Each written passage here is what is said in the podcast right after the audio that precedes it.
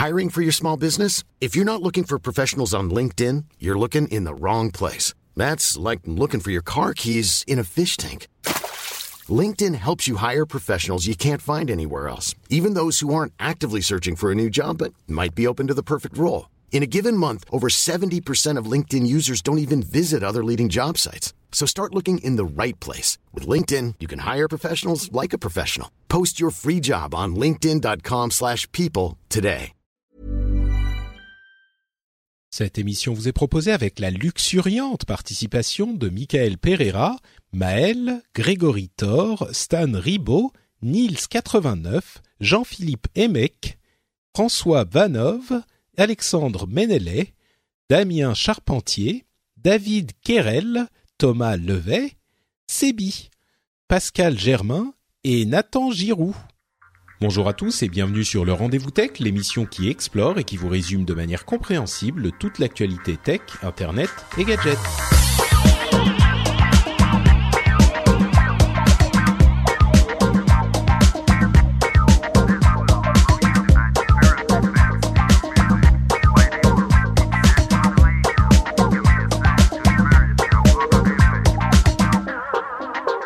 Bonjour à tous et bienvenue sur le Rendez-vous Tech, l'émission qui vous résume en 1h30 environ, toutes les deux semaines, toute l'actu tech, internet et gadgets. Vous avez dans un petit podcast facile à consommer et je l'espère agréable à consommer, tout ce que vous devez savoir d'important sur ce qui s'est passé dans le monde lui-même si important de la tech. Je suis Patrick Béja et je suis avec euh, deux professionnels de la technologie, à savoir Cédric Bonnet et LB Stéphane. Non, attends, alors Stéphane Le Boisselier, c'est ça que ça veut Ouais, dire. c'est mieux, ouais, c'est mieux. c'est mieux. Bonjour, je m'appelle Stéphane et je suis un professionnel. Mais oui, complètement. Vous allez bien, messieurs Ouais, ça, ça va, va. ça va. Bah, écoutez, on a on a euh, laissé tomber Skype qui nous faisait des des sons euh, un petit peu bizarres et on Ouais. utilise pour la première fois une nouvelle technologie innovante qui s'appelle Discord euh, pour euh, pour enregistrer. Donc je le signale juste au cas où il y a un truc qui qui merde. Je ouais, voilà, pas- au cas où le son soit pas aussi bon que d'habitude. Ou-. Ouais, moi, mais moi je l'ai utilisé pour un podcast. On était nombreux euh, il y a il y a une semaine et ça s'est très très bien passé. Hein. Voilà, Ouais, une fois que les petits réglages micro qu'on a fait là euh, sur la sensibilité non, euh, sont sont faits, normalement après ça se passe assez bien. Bon bah écoutez, j'espère que ça ira bien parce qu'en plus le programme est assez intéressant aujourd'hui. Euh, on va vous parler évidemment de cette histoire de euh, voiture meurtrière. C'est un peu Christine euh, façon. euh, si j'ai si j'ai bien compris, c'est un peu ça. Hein. Euh, bon, faut pas trop plaisanter parce qu'il y a quand même quelqu'un qui a, qui a perdu sa vie. Euh, on va en parler. C'est donc la première euh, le pre- la première mort avec une voiture autonome, euh, ce qui échauffe un petit peu les passions dans les deux de deux manières. On va en parler. Il y a aussi Apple contre Spotify. On va vous expliquer ce qui se passe là-dedans et euh, des impressions sur euh, iOS 10 que vous utilisez tous les deux euh, Ouais. pas mal, si j'ai bien compris. Bon, donc tant Ouais. qu'on y est, on va on va en parler un tout petit peu. Et puis on aura des informations sur Microsoft et Windows 10, euh, sur le le parcours d'Android et Android N. On va avoir Nintendo et Pokémon Go, AMD et ses nouvelles cartes graphiques, etc., etc. Il y a plein de choses dont on va parler. Donc, on ne va pas perdre plus de temps que ça. On va commencer avec cette histoire de euh, voiture autonome qui a été, euh, qui a été, j'allais dire victime d'un accident, qui a peut-être provoqué un accident euh, mortel sur la route. C'est une Tesla qui a, hum, qui est équipée donc de son logiciel autopilote, qui est donc le, le- la version euh, commerciale la plus avancée d'une voiture presque autonome qui existe sur le marché.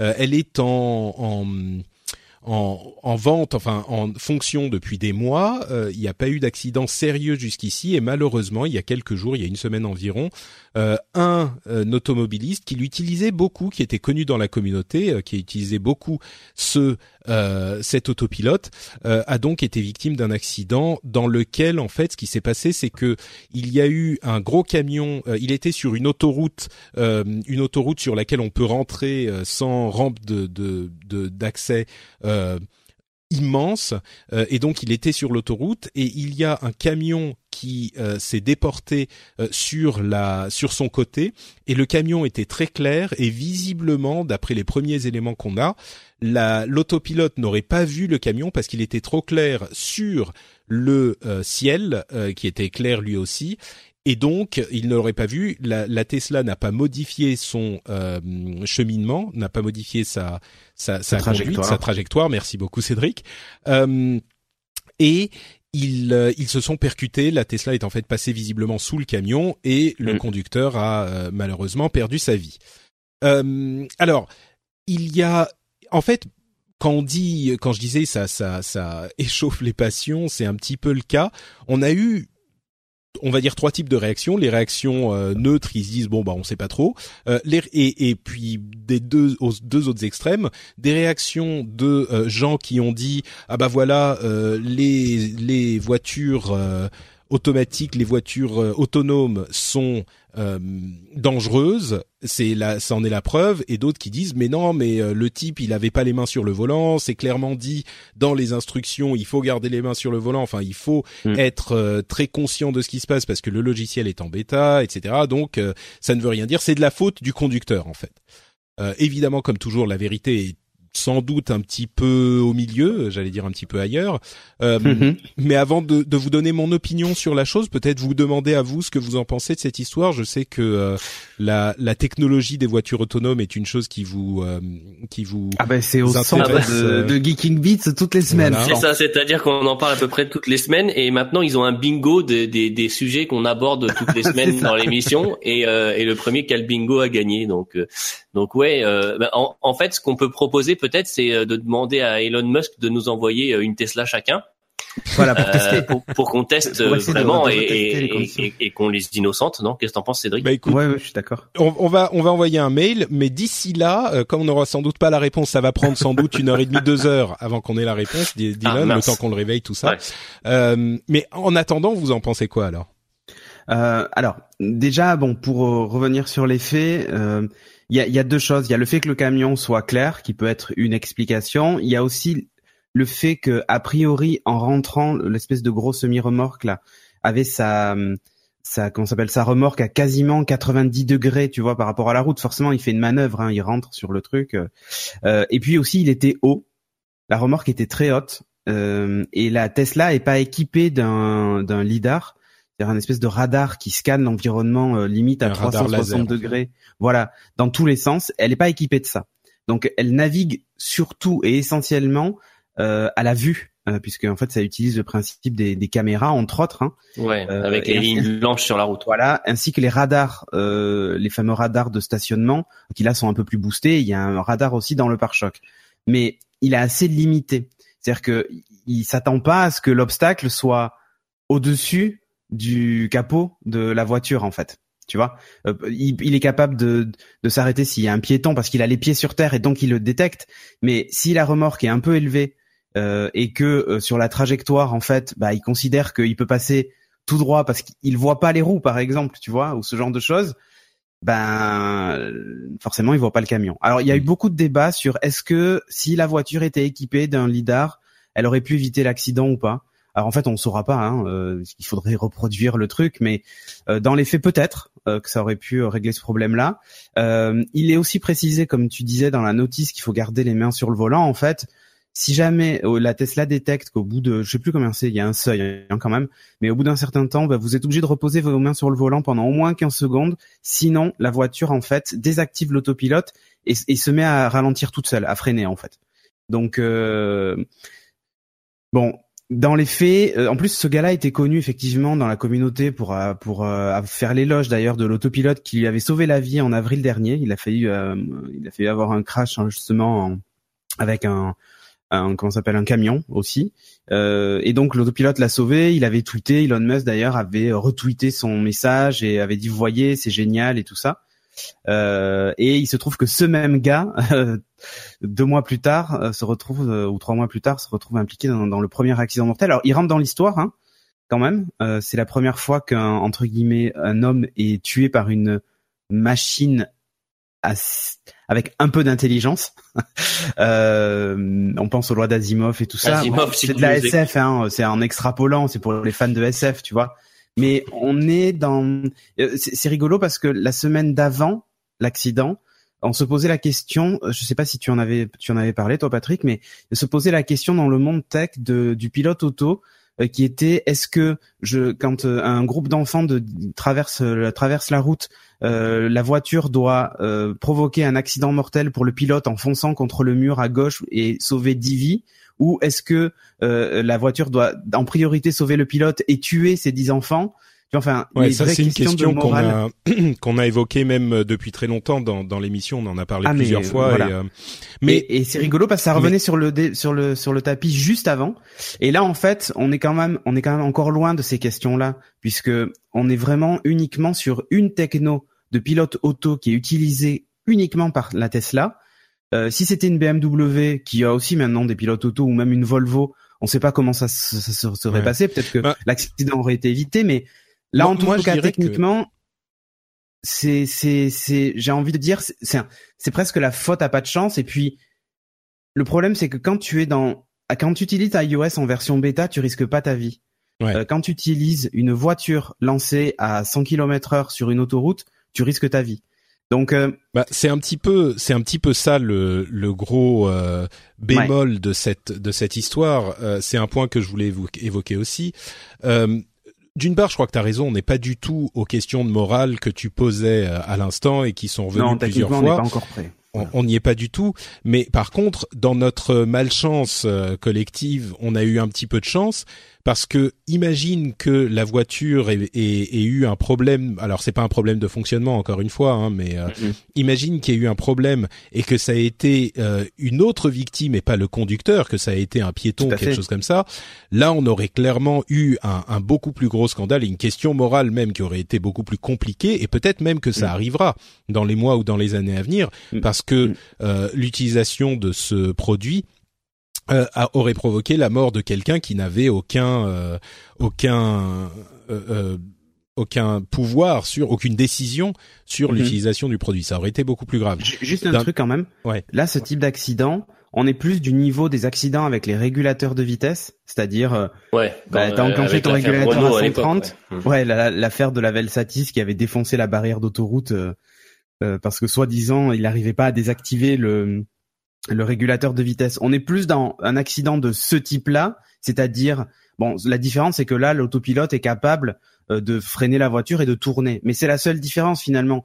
Demain, tu vas avoir un accident d'un mec avec un régulateur de vitesse qui s'est ou endormi sur l'autoroute ou qui a pas eu le réflexe de le désactiver et qui a foncé dans le camion devant lui, tu vois. Euh, et ça et on ne dira pas ah c'est la technologie enfin aujourd'hui on le dit plus à l'époque quand le, le, régulateur de vitesse est sorti tout le monde criait dessus en disant c'est grave c'est dangereux aujourd'hui les gens qui font de l'autoroute conçoivent même plus de prendre l'autoroute sans un régulateur de vitesse. Ouais. Bah, bah, c'est, malheureusement, c'est, enfin, c'est pas le premier, c'est pas, ça sera pas le premier, ça sera pas le mm. dernier accident mortel. Je veux dire, dès qu'on a une nouvelle techno comme ça, c'est, le euh, premier, mais ça sera pas le dernier, oui. Bah, ça, voilà ça sera pas ça, ça, sera pas le dernier. C'est enfin c'est certain quoi.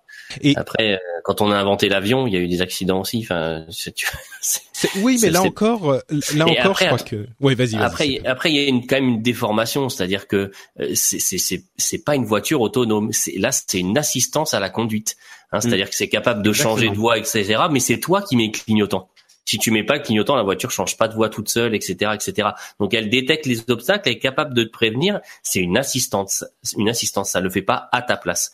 Et le problème, c'est qu'il euh. voilà. Et le problème, c'est qu'il y a pas mal de gens, y compris des journalistes, euh, qui ont commencé à essayer le système en ville, etc. Alors que c'est c'est ah, bien dit dans la notice, main sur le volant. C'est pas fait pour ça, c'est fait pour l'autoroute. Voilà, pour euh, voilà pour pouvoir à la limite se détendre un peu sur l'autoroute si tu quand tu sens un peu la fatigue, tu vois tout ça. Bah, c'est vraiment fait pour t'assister et, et, et c'est pas encore du pilotage automatique. Donc effectivement, il y a des cas de figure qui ne peuvent pas être pris en compte et il faut rester vigilant, garder vos mains sur le volant et, euh, et regarder toujours dans vos rétros. Bon alors, euh, ok, je vais me faire un tout petit peu l'avocat du diable là.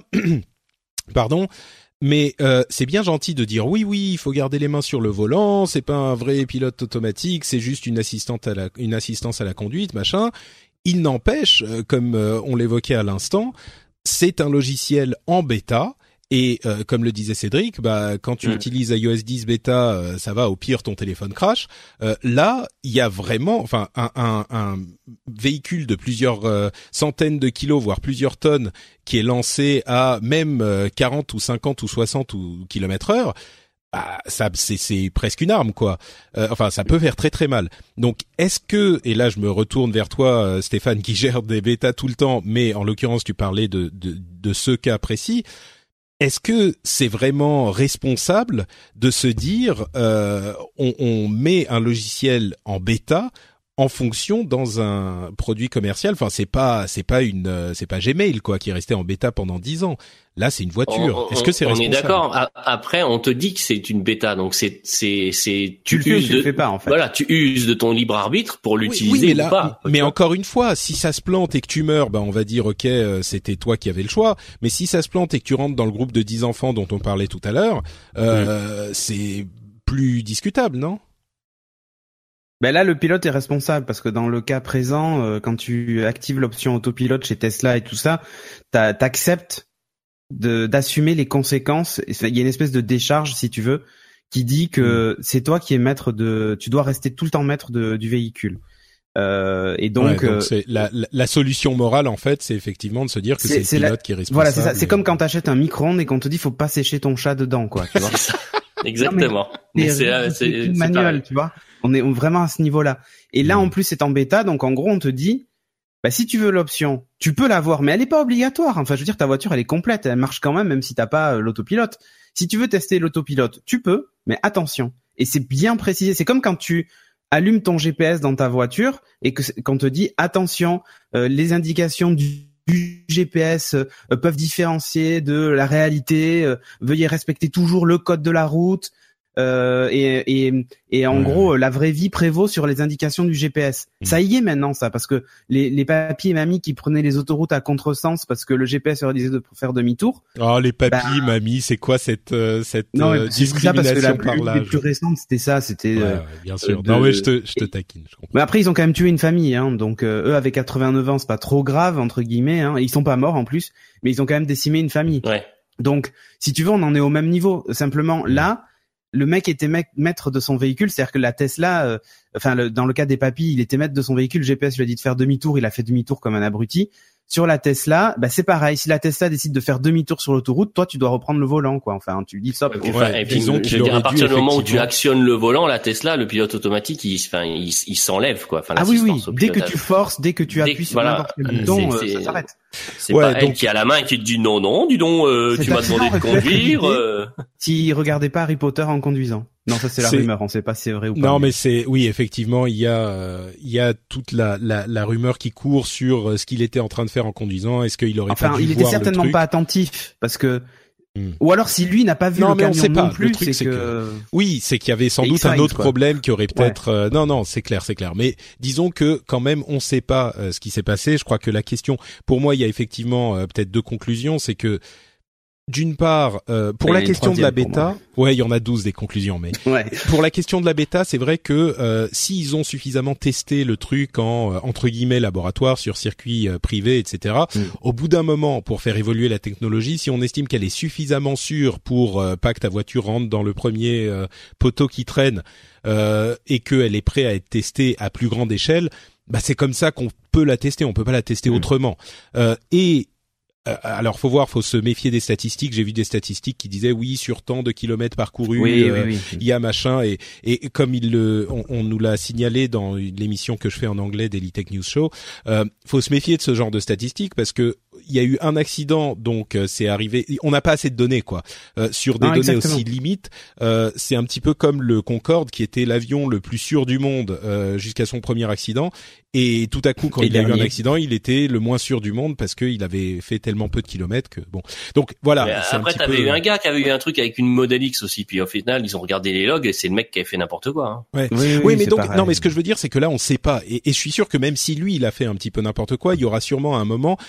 Tu disais, il n'y a pas de, de lidar. Euh, bah, ça va sans doute les aider à se dire, ok, euh, il faut qu'on ajoute euh, tel type de capteur. Ouais, ouais. Et en plus, je pense que l'appellation bêta, elle est plus sur le fait que justement, c'est pas une vraie voiture autonome.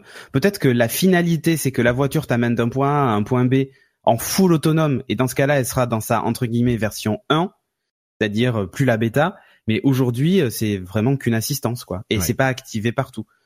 Bon, bah écoutez, on vous laissera euh, vous faire votre propre opinion. Je crois que d'une manière après, on en a beaucoup parlé pour deux raisons. Hmm. Parce que c'est entre guillemets effectivement le premier accident lié à un autopilote et donc ça fait des choux gras des détracteurs et des défenseurs. Enfin, tu vois, je, je veux dire, c'est c'est normal, c'est nouveau et voilà. Quand on sera à notre dixième ou vingtième accident, on s'en foutra que ce soit l'autopilote ou pas l'autopilote, tu vois. Et c'est aussi parce que c'est Tesla et que Tesla a fait un gros coup euh, avec sa Model 3, euh, a rempli son carnet de commandes et tout ça et que c'est comme pour tout, ça fait du bien de taper sur euh, sur celui qui est devant. Regarde ce que prend Apple, les les les les sauts de caca quand ils annoncent iOS 10 qui copie tout ce que fait Android et tout ça. C'est toujours pareil en fait.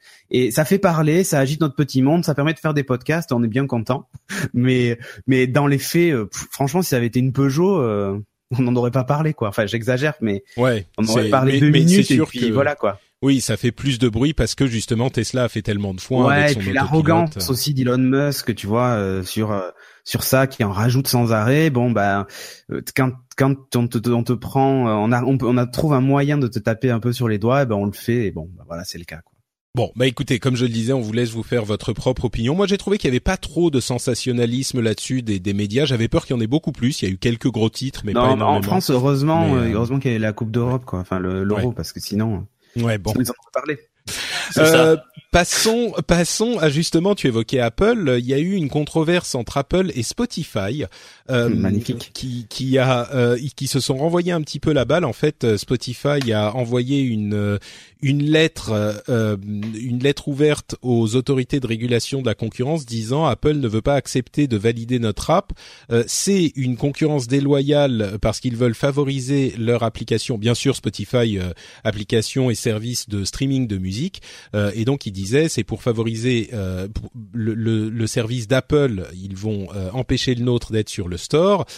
Et, euh, et c'est totalement euh, anti-concurrentiel. Alors, bien sûr, comme euh, on s'en doute euh, souvent, c'est un petit peu plus compliqué de ça. En fait, euh, la question que pose encore une fois cette euh, controverse, c'est la question de la. euh, si on va au fond des choses, je vais pas tout détailler, mais vraiment, le gros problème, c'est qu'Apple euh, veut que les gens qui utilisent leur store, les apps sur leur store, leur payent 30% de tout ce qui est dépensé dans les apps et avec les apps.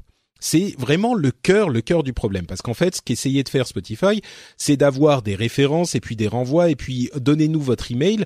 Euh, comme ça, on vous donne un petit truc. Et le petit truc, c'était qu'il fallait aller sur le web pour euh, s'abonner à Spotify de manière à ce que Apple, en fait, il n'est de manière à ce que Spotify n'ait pas à donner les 30% à Apple pour abonnement par euh, l'App Store. Et Apple Sans dit, achat in-app, en fait, ouais. voilà, il voulait re- retirer l'achat in-app, mais évidemment, si tu retires simplement l'achat in-app, comme l'a fait par exemple Amazon avec euh, euh, Comixology ou d'autres Ouais, apps, Kindle aussi. ou Kindle par exemple, eh ben tu peux tout simplement pas acheter, tu peux rien acheter dans l'app. Il faut forcément passer par le web.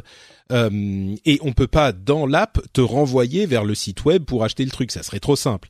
Euh, donc, ce que faisait Spotify, c'était genre, ok, on met pas d'achat in-app, mais euh, on dit aux gens, euh, envoyez-nous votre mail et par mail, on vous envoie le- le- l'astuce euh, pour aller acheter sur le web. Évidemment, c'est un petit peu détourner le truc. Et pour moi, ça, le fait de demander le, le mail, c'est pas c'est pas fair play, ça rentre pas dans les règles du jeu parce que les règles du jeu que tout le monde accepte et que tout le monde bah ils ont pas le choix, c'est Apple, c'est le store d'Apple. Euh, il, il, il faut respecter cette histoire de 30%. Euh, et vous pouvez, si vous voulez, mettre euh, sur votre site web euh, le même service au prix que vous voulez. Donc vous pouvez le mettre 30% plus cher, 30% moins cher, euh, comme vous voulez sur votre site web euh, ou ailleurs. Mais si ça apparaît chez Apple, il faut que euh, ça soit le, le, le prix qui inclura, enfin Apple prendra 30%. Et donc au-delà de ça, la grande question que ça pose pour moi, vous allez me dire si vous êtes d'accord ou pas, la grande question que ça pose, c'est est-ce que ces 30% sont justifiés ou pas Euh, et, et est-ce que on, on est même d'accord pour qu'Apple prélève un montant? Je pense que tout le monde sera d'accord pour dire bah oui, quand même, c'est leur store, euh, c'est leur plateforme, etc. Oui, qu'ils prennent une certaine somme, ça devrait être euh, accepté, mais combien ensuite? Est-ce que euh, 30% c'est trop? C'est en fait, à mon sens, ça le cœur de tout ce problème qui revient régulièrement par différentes apps, différents services, différents développeurs. Tout le cœur du problème, c'est est-ce que 30% c'est pas trop? Et euh, alors, d'une part, est-ce que vous êtes d'accord avec mon analyse? Est-ce que c'est ça le, la vraie question? Et d'autre part, euh, est-ce que si c'est la vraie question, est-ce que vous avez une réponse? Est-ce que 30% c'est trop ou pas? Peut-être euh, Stéphane, qui est vraiment encore plus développeur que, que Cédric. Bah, 30%, c'est c'est le jeu qu'on a accepté depuis le début. Hein. C'est-à-dire que après, c'est eux qui font en gros la promo de ton app, qui héberge ton app, qui gère toute la bande passante, qui euh, gère tout, oui, bah, tout ce qui est système de rating. On a accepté depuis le début. Euh, ça veut pas dire qu'on doit l'accepter jusqu'à la fin des temps. Ça se trouve, il y aurait une, des bonnes raisons de le changer, mais. Euh... Ouais, je sais pas. Moi, moi, je, enfin, oui, j'ai trouvé ça élevé quand quand quand j'ai quand j'ai commencé à développer. Et puis euh, au final, euh, je, enfin, il y a, y a pas tellement de développeurs qui s'en plaignent. Ceux qui s'en plaignent, effectivement, c'est plutôt des services tiers euh, comme bah, comme Spotify ou comme d'autres, euh, comme Netflix, etc. Où effectivement, bah, ils essayent de détourner le truc en disant, bah non, nous les 30%, euh, ça, ça nous met dans le rouge. Donc il faut que les gens aillent se loguer chez nous, prennent l'abonnement et après ça l'active automatiquement sur l'app sur l'app mobile. Alors je te dis, enfin moi je pense que, enfin je, connais pas de développeurs qui trouvent que 30% c'est trop. J'en ai même qui une fois, moi j'avais eu le malheur de le dire, ils ont dit oui mais tu te rends pas compte, machin. J'ai dit ouais ouais c'est vrai ça ça ça va les gars, vous inquiétez pas les gars. Mais mais euh, mais mais bon après euh, peut-être qu'il y aurait effectivement des arrangements à trouver avec avec ce genre de société. Et c'est vrai qu'en général Apple de ce côté-là n'est pas très euh, conciliant. Bah, le problème, c'est que s'ils font, euh, il y, a, il y a euh, qui va arriver la possibilité de, de, réduire à, je crois, 15% si euh, quelqu'un est abonné à votre service par le service d'Apple pendant plus d'un an si je ne m'abuse, ça arrive avec iOS 10, ouais.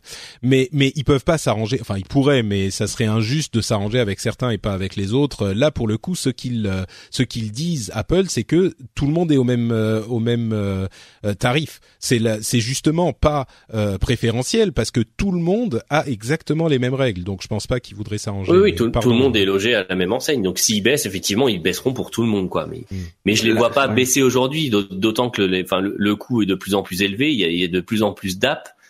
Enfin, je je sais pas. Ben après la stratégie, euh, enfin moi en tout cas, si j'étais Apple, ce que je ferais, c'est pour les applis one shot ou les achats in-app, je resterais sur du 30. Mais lorsqu'on parle d'abonnement, le coût des 15%, mais au bout d'un an, ça je trouve ça un peu mesquin. J'aurais préféré que ce soit 15% tout de suite. Et en plus, ça aurait, ça aide, ça faciliterait, je pense, le passage à l'abonnement euh, sur l'application. Enfin, enfin, tu vois, les développeurs aujourd'hui, ils ont le choix. Hein, comme modèle économique, t'as ou le gratuit avec la pub, euh, ou le gratuit avec euh, de l'achat in-app, ou l'appli payante, ou l'appli payante achat in-app. En gros, c'est ça les modèles. et t'as l'abonnement évidemment, mais l'abonnement, Apple se sert beaucoup dessus. Et d'ailleurs, bah, 30% comme le reste, quoi. Ouais, leur keynote justement est orienté sur le fait que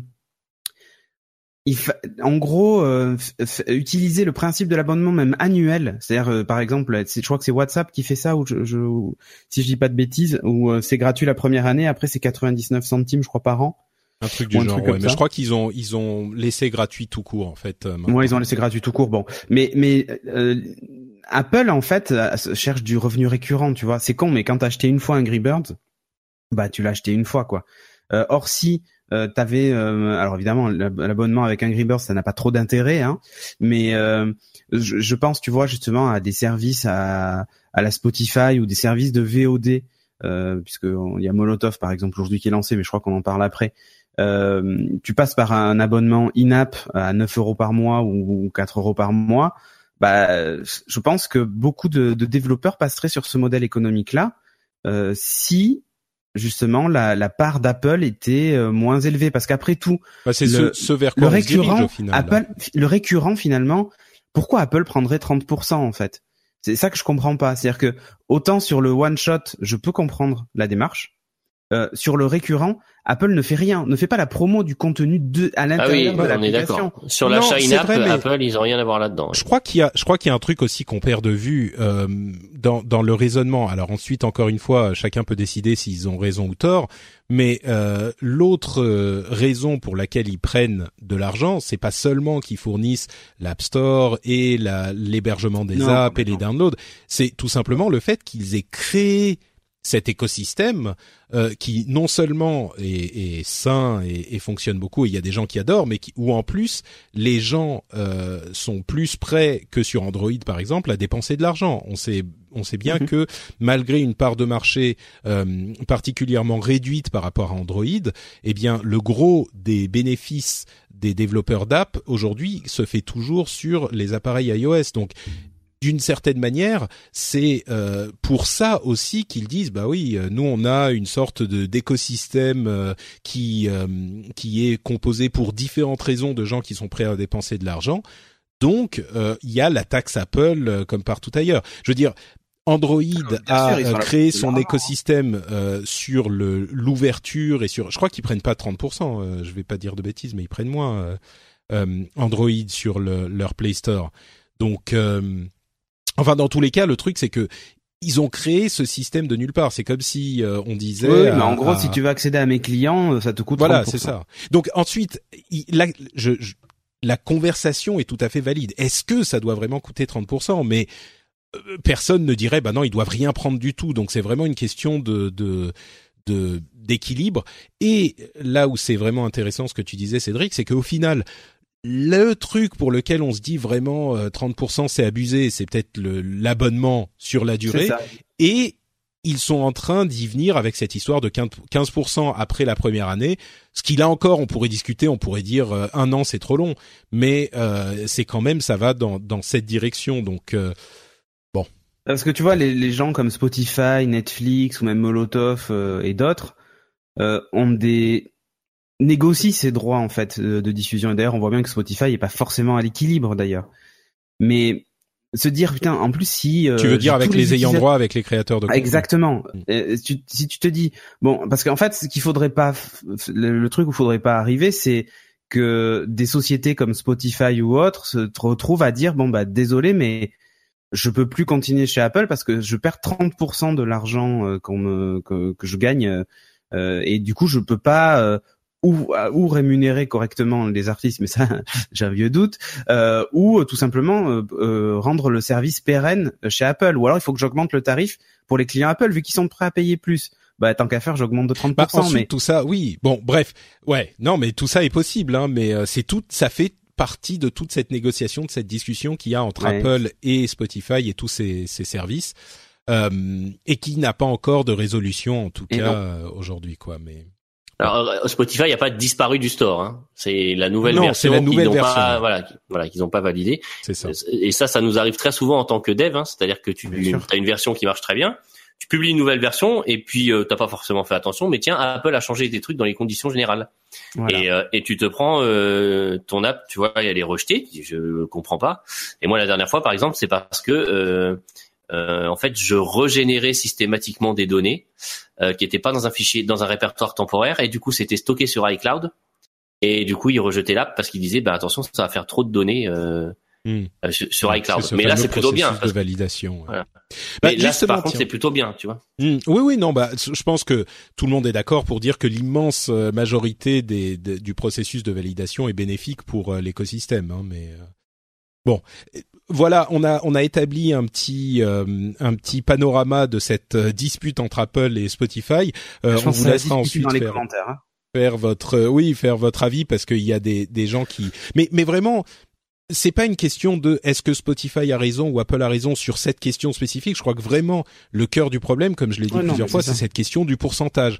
Euh, combien est-ce qu'il devrait prendre et dans quelles conditions. Donc, euh, mais euh, en rapidement, euh, vous me disiez avant d'enregistrer l'émission que vous utilisiez iOS 10 et que vous aviez des choses à dire sur la nouvelle version donc de l'OS qui sera disponible pour le grand public en version finale cet automne et qui est déjà disponible en version bêta, donc à n'installer que sur des matériels secondaires quand même. Hein, faites attention. Bêta public. Oui, enfin moi je suis en bêta, euh, je suis en bêta sur mon principal et, même sur mon Apple Watch. Tu vois. Et ça marche bien? Alors sur l'Apple Watch, j'ai rien à dire sur le. Moi, j'ai un 6 Plus, bah comme Cédric. Mm. Euh, j'ai quelques ralentissements. Alors la bêta 2 est nettement plus stable que la bêta 1 ou euh, la bêta 1, je, je, pétais des câbles tellement ça avait ralenti le système et euh, la moindre recherche, enfin c'était une, une catastrophe. Euh, voilà. Après, moi, enfin, je trouve le système euh, agréable. mais je j'ai rien de révolutionnaire à raconter quoi. Ah ouais, bah moi je suis pas tout à fait d'accord. C'est-à-dire que bon moi j'utilise la bêta publique donc qui est l'équivalent de la bêta 2 que toi tu utilises. Euh, j'ai utilisé sur mon iPad et sur mon sur mon téléphone. Je trouve quand même que la première fois, tu as pas la sensation d'utiliser le même système d'exploitation. C'est la première fois que ça me le fait avec une mise à jour d'iOS. Bah, le principe, le enfin, pour déverrouiller, ça se passe pas du tout de la même façon déjà parce qu'on swipe ah. plus, il faut appuyer sur le bouton. Ouais, t'es obligé d'appuyer sur le bouton maintenant. Ouais, donc si ton bouton home est en panne, c'est raté, hein. Ouais. Je dis tout de suite. C'est-à-dire qu'il capte l'empreinte au moment de l'appui maintenant et non plus euh, quand tu essayes de, enfin juste quand tu poses ton doigt, quoi. Mais le, le principe des, des, widgets direct dès la page d'accueil en swipant euh, vers la gauche euh, et tout ça, enfin, je, je trouve que le fonctionnement a complètement changé. Euh, le, le, control center qui était en bas aussi a, a, complètement changé puisque la musique est séparée du reste. Et en plus, utilisant HomeKit euh, tous les jours, j'ai maintenant carrément un nouvel onglet HomeKit. Franchement, ça change la vie. Hein. Les gens, si vous faites de la domotique avec HomeKit, vous allez voir qu'iOS 10 c'est le jour et la nuit. Euh, et j'ai vraiment cette sensation d'utiliser un. Ça fait longtemps que j'ai pas eu la sensation d'avoir un nouvel OS. Je crois que la dernière fois c'était iOS 7, euh, je crois, ou 8 quand ils sont passés au flat. Ouais, quand ils sont passés au flat design. C'était le 7, ouais. Ouais, le 7, ben là je, je retrouve, alors pas la page d'accueil hein, qui a pas changé finalement, mais le fait qu'il y ait une nouvelle police d'écriture, le fait que les menus t'interagis plus tout à fait de la même façon avec. C'est super cosmétique tout ça, non? C'est du, c'est de la peinture. Ah, hein. attends, non, pas que, parce que franchement, rien que le fait de déverrouiller le principe, le principe du, alors toi t'as un 6S non Patrick, je crois en plus. Oui. Donc en plus, dès que tu vas lever ton téléphone, l'écran va s'allumer. Hein. Ça va te faire bizarre. Euh, mais je je sais pas comment expliquer ça. J'ai vraiment la sensation de pas l'utiliser de la même façon que j'utilisais avant mon. Bah, non, parce que si tu regardes bien, même les notifications en fait maintenant. Ah mais elles ont rien à voir. Les notifications, tu as des sous-menus. Donc tu peux par exemple aller afficher la notification ou mettre directement un j'aime dessus sans avoir à repasser par l'application. Donc là, il y a, y a des raccourcis qui sont quand même assez pratiques. Euh, il faut avouer, le centre de notification, je préfère celui-là. Effectivement, le, centre de contrôle est assez sympa. Moi, les widgets, j'adore. Le problème, c'est que chez moi, ils mettent trois plombes à se charger, quoi. Ah non, et, ça va assez euh, vite. Et, là, tu vois, par exemple, le widget news, il est vide, le météo, il est vide, il est vide, le avenir, il est vide, alors que normalement, j'ai des trucs. Ah non, moi j'ai j'ai la météo, j'ai la batterie, hein. j'ai même l'endroit où j'ai même l'endroit où garer ma voiture, sorti, tu vois. Euh, je pense qu'il sera quand il sera sorti, tes widgets vont se remplir quand même. C'est un petit oui, peu... oui, oui, Je pense, je pense qu'il, je pense qu'il sera stable. Après, il y a eu des gros soucis sur l'application Facebook. Euh, alors moi en bêta 1, elle voulait carrément pas se lancer. Non mais euh, parlons, pas, parlons pas des problèmes qu'il y a dans la bêta parce que c'est des problèmes de bêta, c'est normal. Moi, d'utiliser, euh, d'avoir un, un un, un, truc un peu différent, tu vois. Euh, la, la mm. musique a complètement changé. Euh, euh je ne sais pas comment expliquer ça. C'est pas la révolution euh, évidemment, mais je trouve que au-delà des bon, les animes d'écran ont changé et tout ça, et ça donne l'impression de quelque chose de nouveau. Et bon, bah, entre iOS 8 et 9, j'avais pas eu cette sensation, tu vois. Non, non, non c'est vrai que tu l'as beaucoup plus avec la 10. Mm. C'est vrai que même les, même les, même les, les, les folders, voilà, les folders s'affichent de façon différente. Enfin, le, euh, l'appli domotique, euh, du coup, qui est intégrée, elle est chouette. Euh, ça prend une place prépondérante, par contre. Hein. Je trouve que ouais. ça prend la partie, enfin, l'application s'appelle domicile, mais on le retrouve un peu partout dans l'OS. C'est-à-dire que je pense qu'on passe du simple petit hobby euh, à quelque chose dans lequel Apple croit vraiment, tu vois. Le fait que ça soit ça soit aussi présent dans l'OS, dans le control center et tout. Je, enfin, je sais pas comment mm. expliquer ça, mais tu sens que ça fait partie de d'une nouvelle stratégie, je pense pour eux. Bon. Bah écoute, euh, voilà, il y a vraiment, vraiment, je, je, je, suis assez convaincu en tout cas de ce que je vois, bien que bien que toutes les fonctions soient pas encore euh, euh disponibles. Non, tu n'es pas là. Ouais. Je trouve que c'est quand même un bon cru, quoi. D'accord. Bon, euh, donc impression générale, hein, rien de super super précis, mais plutôt positif sur. sur ouais, ouais, ouais. Une sensation d'avoir quelque chose de nouveau. C'est vraiment ça. Ouais.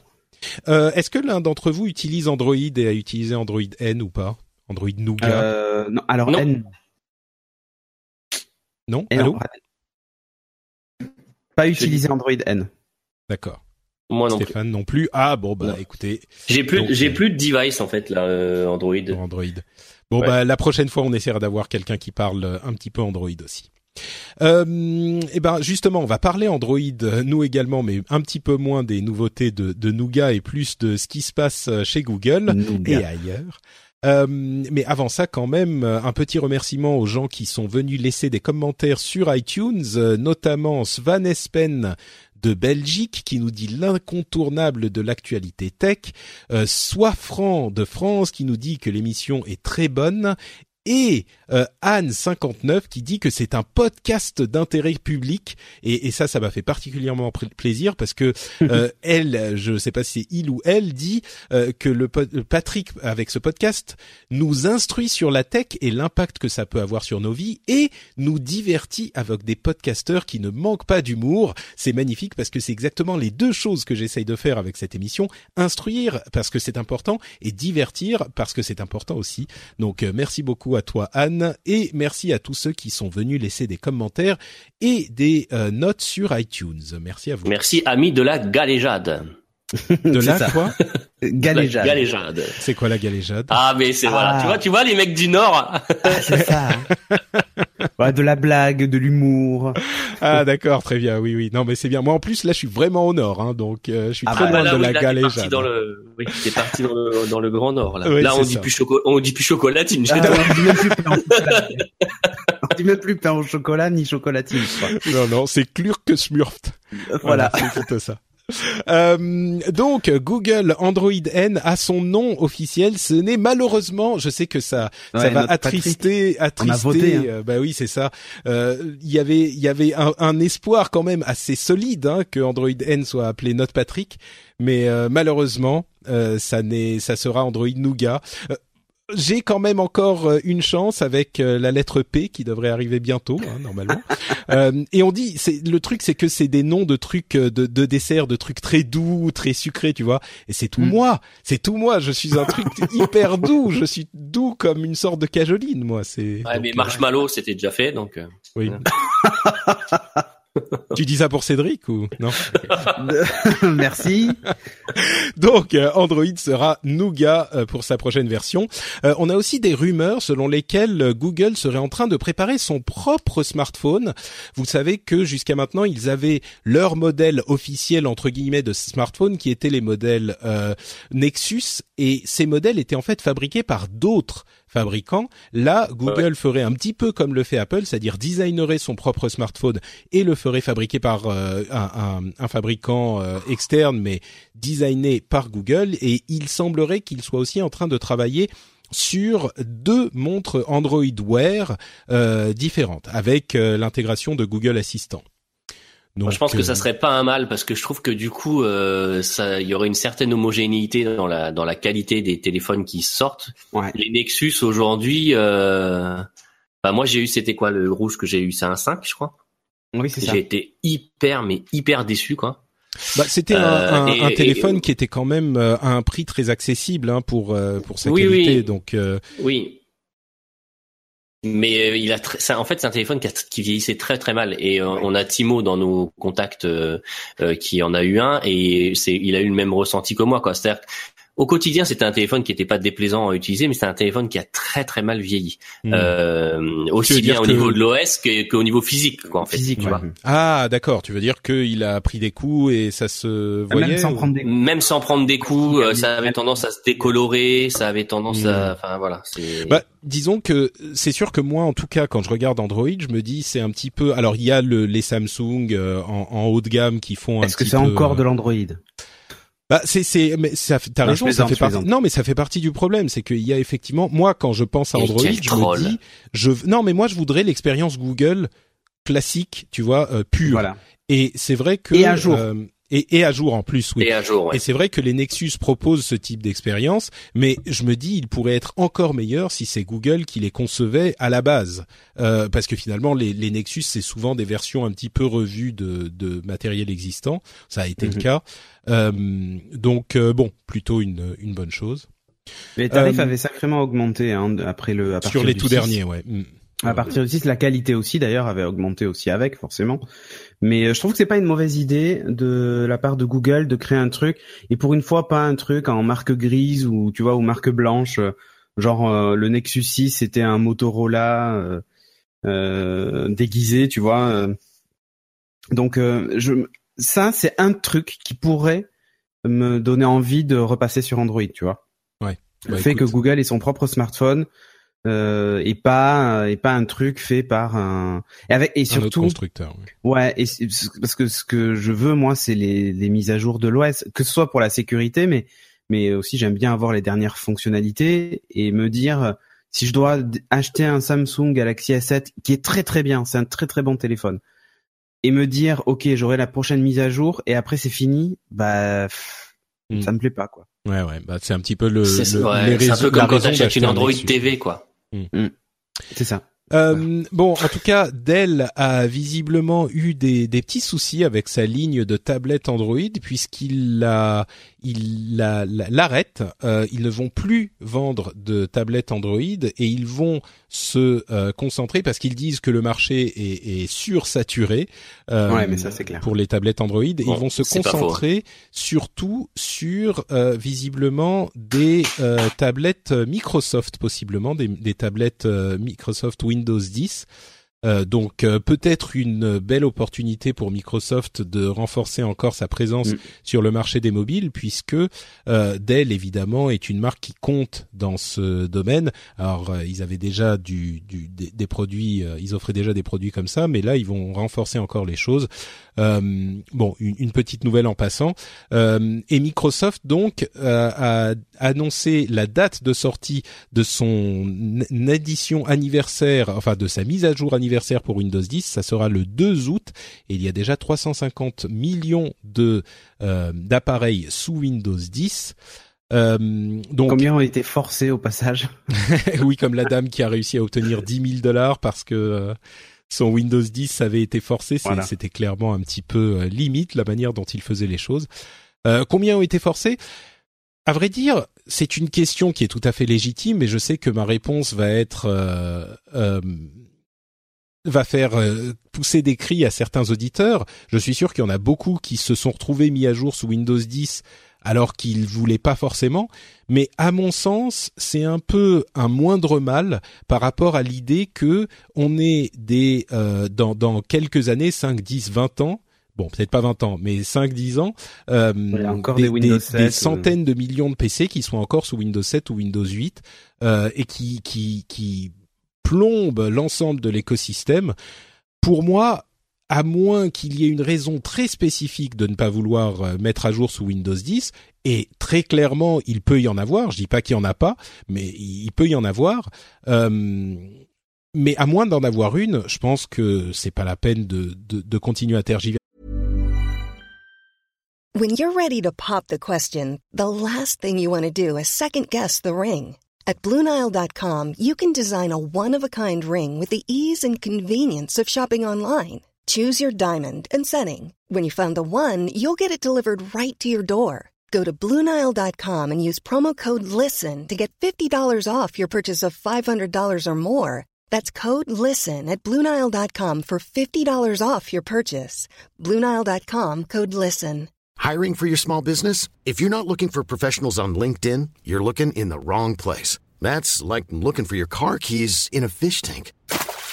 LinkedIn helps you hire professionals you can't find anywhere else, even those who aren't actively searching for a new job but might be open to the perfect role. In a given month, over 70% of LinkedIn users don't even visit other leading job sites. So start looking in the right place. With LinkedIn, you can hire professionals like a professional. Post your free job on linkedin.com slash people today. À un moment, il faudra le faire et surtout jusqu'à la mise à jour anniversaire ou je sais plus, jusqu'à fin juillet, jusqu'au 27 juillet peut-être, euh, c'est gratuit pour passer à Windows 10. Après, ça deviendra payant. Donc oui, ça va peut-être être un petit peu douloureux au moment de le faire, mais euh, ça sera moins douloureux que quand en plus il faudra payer et que dans deux ou trois ans vous vous rendrez compte que euh, il faudra le faire de toute façon parce que les, les systèmes, euh, d'une manière générale, on va pas relancer le, le grand débat, mais c'est toujours mieux d'être à la dernière version de l'OS si c'est possible. Bah de toute façon, pour des raisons de sécurité, c'est toujours mieux. Et puis dans cette version, n'oublions pas que pour nous qui sommes un chouille euh, geek et informaticiens sur les bords, il y a quand même le bash Linux qui est, de, qui est intégré dedans. Et moi, ça, je peux te dire que je l'attends avec impatience parce que c'est quelque chose qu'on a sur le sur le Mac. Mm. Et, euh, et j'attends avec impatience de pouvoir euh, gérer des choses avec ça sur euh, sur le PC. Bon, ça c'est un Non, petit peu plus, euh, pour les développeurs, avancé. quoi. Les utilisateurs Ouais. qui peuvent se plaindre de, de des mises à jour forcées, euh, ils sont, je pense qu'ils s'en foutent un peu, tu vois, de, de Bash, mais euh, oui, oui, ça, mais ça, c'est certain. Mais bon, Ouais. voilà, Moi, je, je prêche pour ma paroisse. Et Ouais. clairement, euh, j'attends ça avec impatience. Cédric, pardon? Non, non, mais je, peux comprendre que des gens euh, veuillent pas upgrader pour changer leurs habitudes. Imagine ceux qui sont encore sous Windows 7 et qui n'ont pas connu les tuiles de Windows 8 et Windows 8.1. Euh, Ça fait bizarre. Faire oui, un sûr, bon- ça fait un peu. peur. ouais, ça fait un peu bizarre. Donc le changement cosmétique est, euh, est assez costaud là pour le coup. C'est Alors, par contre, je préfère- 1 à iOS 10 quoi. Mais non, parce que moi, je préfère passer de Windows 7 à Windows 10 oui, que à la limite, le Windows passage est 8 plus- parce que le vrai. passage est parce que tu tu n'as pas justement ce bureau où il y a que des tuiles. Ouais, enfin, Et tu- les tu tuiles sont présentes dans le menu démarrer et c'est Oui, assez oui, mais c'est perturbant. mais c'est quand même beaucoup plus light que quand t'es arrivé, t'avais plus de bureau vraiment et puis tu disais bah, attends mais euh, Oui, bah là oui, le problème oui, ne se pose plus. là- hein, Il y a plus de là- Windows 8, donc. euh, voilà. Oui. Mais mais je, peux comprendre donc les gens qui euh, qui hésitent, mais encore une fois le l'OS est bon, donc euh, je je vois pas trop ce qu'on peut reprocher, en tout cas en termes de fonctionnement euh, au quotidien, à Windows 10. Ça pour moi c'est Bah, euh, c'est euh, Je pense que les, les principales euh, raisons, en dehors de la question de on aime ou pas Windows et il nous force ou pas à passer sous Windows 10 et c'est des des des, des, Des vilains. vrais méchants, des vilains. Bon, ça c'est une autre question qui peut être débattue, mais au-delà de ça, je pense qu'il y a plusieurs cas de figure. Des logiciels qui tournent sous Windows, euh, ta version de Windows, et euh, qui ne tourneront pas sous Windows 10 et dont tu as absolument besoin pour travailler ou pour faire quelque chose, ça effectivement, bah ça peut se ouais comprendre. Internet Explorer 6 quoi, mais quoi d'autre? Non, non, il y a des logiciels spécialisés, tu sais, des trucs professionnels, euh, des trucs qui sont euh, qui fonctionnent en mode compatibilité déjà sous Windows 7 et que euh, Bah, Il y a toujours pourrais, mode euh, compatibilité sous Windows 10. oui, mais c'est pas dit. Il y a des logiciels qui fonctionnent Oui, sous oui, 7 qui qui fonctionnent ne pas sous passer. 10. Ça peut arriver. Euh, c'est c'est c'est clairement. Et pour moi, ça c'est une raison. Bah oui, qu'est-ce que tu vas Oui, faire si tu dois payer euh, 15 000 euros pour ou plus 50 000 euros pour faire redévelopper une suite logicielle spécifique à ton activité machin. Bah non, t'as pas envie et ça je peux le comprendre. Euh, il y a et sur le principe, oui, on peut dire euh, j'ai juste pas envie de passer. Oui, bien sûr, ça euh, c'est clair. Mais euh, l'autre raison, c'est peut-être des gens euh, qui sont pas familiers de l'informatique. On peut penser à euh, tout de suite euh, les, les parents ou les oncles ou les grands-parents euh, nous viennent à l'esprit. Et t'as pas envie de leur imposer de réapprendre un OS et des nouvelles euh, fonctionnalités, des nouveaux codes graphiques et tout ça. Je peux comprendre aussi, euh, effectivement. Mais mm, bon, voilà. C'est c'est il y a des raisons, il y a des raisons bien sûr. Mais je crois qu'au final, après le le le petit moment difficile, s'il est Ouais, difficile pour la plupart des gens. euh, Après, tu vois, moi, j'ai bien fait comprendre à mes parents et beaux-parents que l'informatique, c'était un outil qui évoluait. Et que, bah, il, s'ils voulaient vraiment s'y mettre, il allait falloir, euh, aussi Ah, oui, alors, par attends, moment attends. et accepter ça, quoi. Mais ok, alors là je vais me faire euh, l'avocat du diable un petit peu. Euh, Il y a Encore aucune raison. Bah oui, oui, j'essaye. Mais il y a aucune raison de vouloir s'imposer ça. Tu dis l'informatique c'est un truc qui évolue. Oui, il y a des trucs qui sont obligatoirement qui vont. euh, tu Mais vas comme pour obliger Apple, à faire les évoluer. règles. Non mais non mais non non t'es pas obligé je suis désolé Bah. tu peux prendre ton euh, ton PC sous Windows 7 il va encore fonctionner euh, quelques années il fonctionne très bien tel qu'il est tes logiciels fonctionnent Euh, nous on aime l'informatique mais il y a des gens qui ont euh, d'autres choses à faire qui se passionnent pour d'autres choses et qui ont pas forcément envie d'investir euh, quelques dizaines d'heures pour apprendre un nouvel OS leur ordinateur fonctionne ils vont sur leur Yahoo Mail ou sur leur Caramel et ils sont très contents euh, aucune raison d'aller s'emmerder à, upgra- à upgrader sous Windows 10 Ouais, ouais. Ouais, bon, écoute, euh, moi je suis. Ouais, ouais, mais après, quand le- quand l'antivirus ou le machin qu'ils ont installé tournera plus que sous Windows 10, euh, Ouais, ouais, bah c'est le c'est le gros problème. Oui, il y a encore. parce que c'est Bon. aussi l'inverse, tu vois. Il y a des softs qui effectivement tournent sous Windows 7 et pas sous Windows 10, mais déjà tu vois les les les softs du store, si par exemple demain ils avaient l'habitude de je sais pas moi, de d'utiliser une application qui maintenant devient une application universelle et du coup n'est plus mise Et à ben, jour. quand sous ça sera le Windows 7. cas, euh, ils trouveront une autre solution ou ils passeront à ce moment.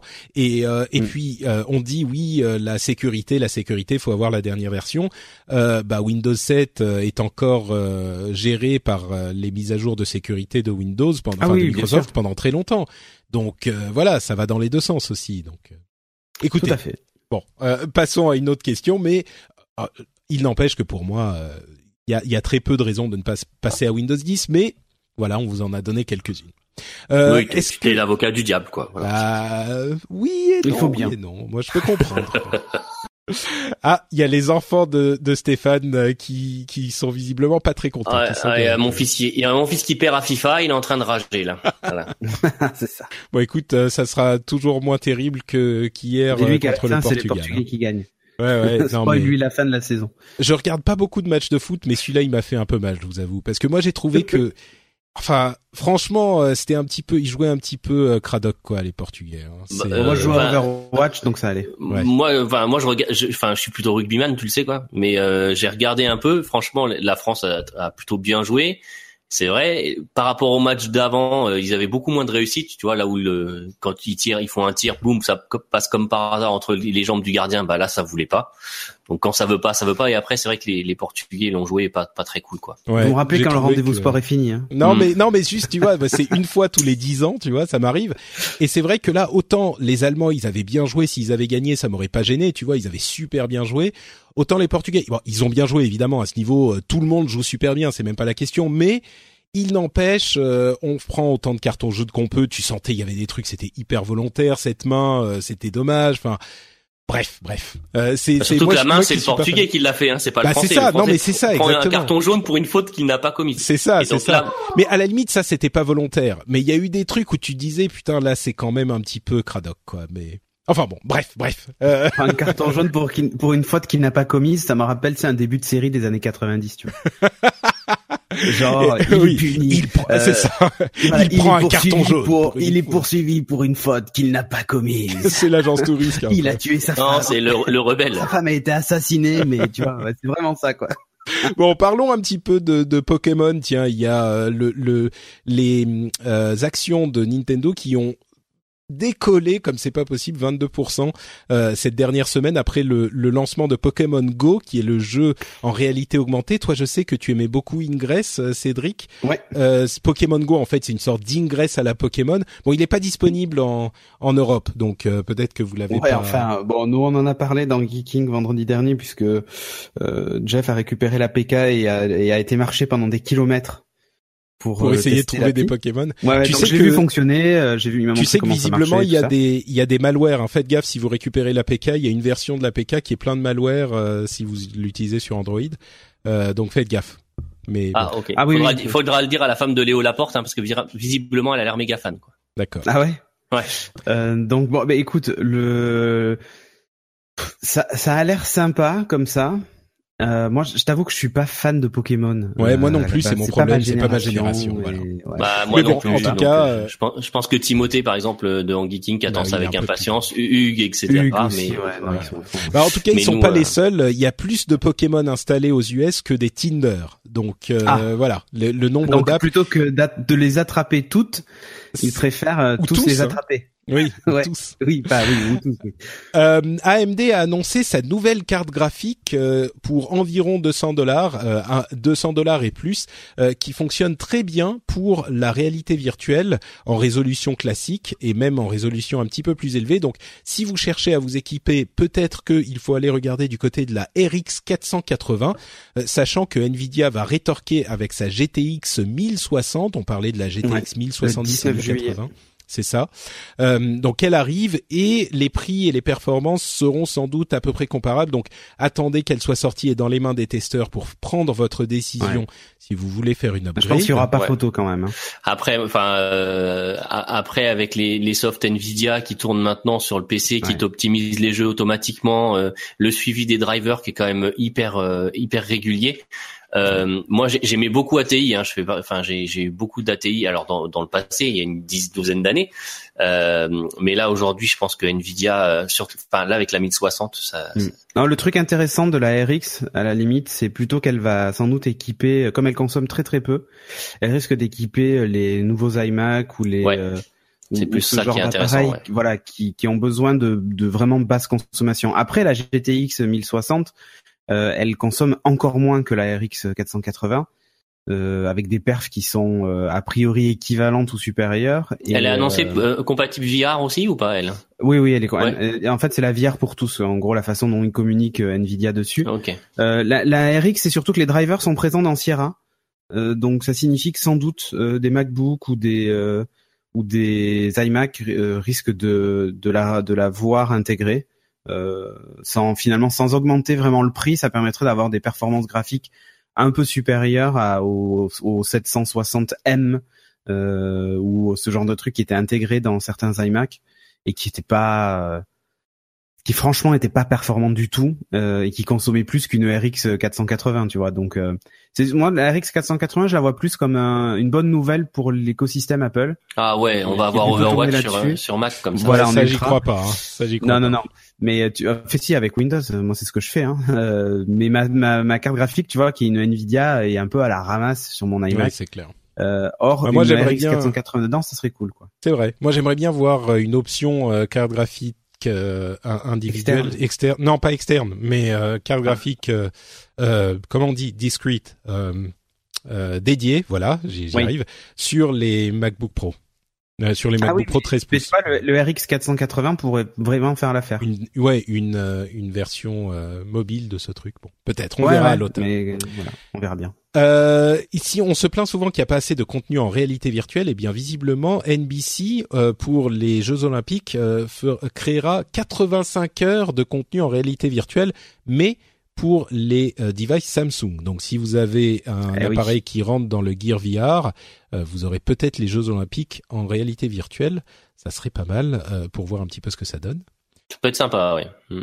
Ouais, moi je serais curieux de, de voir effectivement ce que ça donne. Je sais pas si vu que vous avez regardé le match, moi j'ai vu passer une photo euh, du du mec qui pose la la coupe sur un espèce de piédestal euh, sur le bord du terrain euh, et les joueurs ensuite rentrent euh, et passent à côté de la coupe et en fait je sais pas si vous avez remarqué mais sous le piédestal qui était en plexi, il y avait une une caméra 360.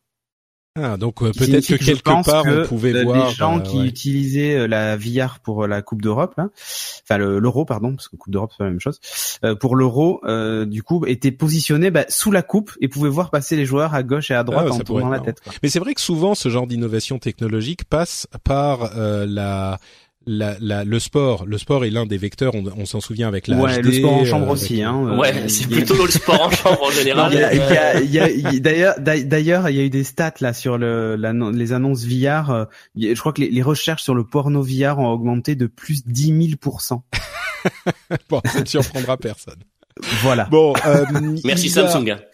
merci. Vive bah, le sport. À propos, à propos, de Samsung justement, euh, ils sont en train de lancer un nouveau format de carte mémoire qui qui viserait à remplacer le micro SD, qui s'appelle mm. l'UFS.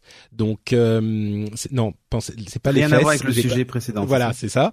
Euh, donc UFS, euh, qui est un format beaucoup plus rapide, beaucoup plus euh, fiable et beaucoup plus où on peut mettre beaucoup plus de, de, de, données. Il y a beaucoup plus de cap beaucoup plus de capacité. Donc l'UFS qui arrive peut-être pour remplacer vos cartes micro SD à un moment, le problème, c'est que pour le moment, il y a que Samsung. Hein. C'est le standard de Samsung, mais en même temps, c'est comme Sony et sa et sa mémoristique, quoi. Ouais, avec la mémoristique. Ouais, mais Samsung, ils ont quand même beaucoup de partenariats avec beaucoup de gens, et c'est vrai que le micro SD, il serait temps dans, de passer à autre chose parce que le format SD a, été, a beaucoup évolué, mais il est quand même un peu vieux, donc. Euh... Ouais. Et alors la carte, je sais pas si vous avez vu, elle ressemble à un requin. Ah ouais, il y a une sorte de petit aileron. Euh, ouais, ouais, tout à fait.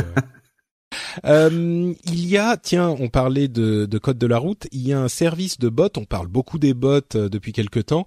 Euh, vous connaissez le service de bot qui vous permet de ne pas payer vos euh, contredanses? Ah non. Ah bah écoutez, c'est un truc qui a été créé, pardon, créé à Londres il y a quelques ça fait des mois déjà, ça fait un bon moment, j'en avais entendu parler. Il a été lancé aux États-Unis, à New York, il y a peu de temps, Et euh, en fait, ce qui se passe, c'est que c'est un truc, c'est un bot. Donc, il vous pose des questions et vous répondez par oui ou non, ou vous répondez simplement dans une interface de chat. Ça s'appelle Mhm. Do Not Pay. Euh, et en fait, ce qui se passe, c'est qu'il vous pose des questions qui sont relatives à des réglementations de euh, la de- du code de la route euh, pour la circulation ou surtout pour le, le euh, stationnement. Euh, et donc, ça vous permet de contester de cette manière les contredanses qui vous ont été euh, qui vous ont été attribuées. Par exemple, il va vous dire euh, est-ce que euh, vous aviez un, un, un truc qui était pas bien visible ou est-ce que vous étiez vous aviez une urgence ou est-ce que machin. Et ensuite, si vous vous dites ah bah là non pas vraiment tout était bien tout était visible non j'avais pas vraiment d'urgence ah oui mais là le parking était un petit peu trop petit Ok, donc je vous envoie un template, un, un, un modèle pour adresser votre réclamation et voilà où vous pouvez l'envoyer et voilà machin.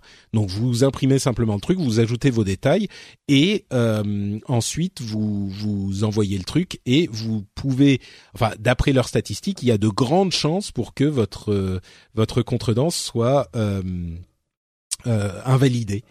Donc euh, c'est un service, euh, c'est marrant parce que ça fait rien d'illégal.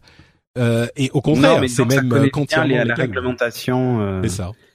Voilà. Et, et ensuite, bah, vous envoyez le truc si c'est pas le cas. Le truc, c'est que souvent sur les contredanses, personne s'emmerde à le faire. Donc euh, Non. le système fonctionne euh, sur des.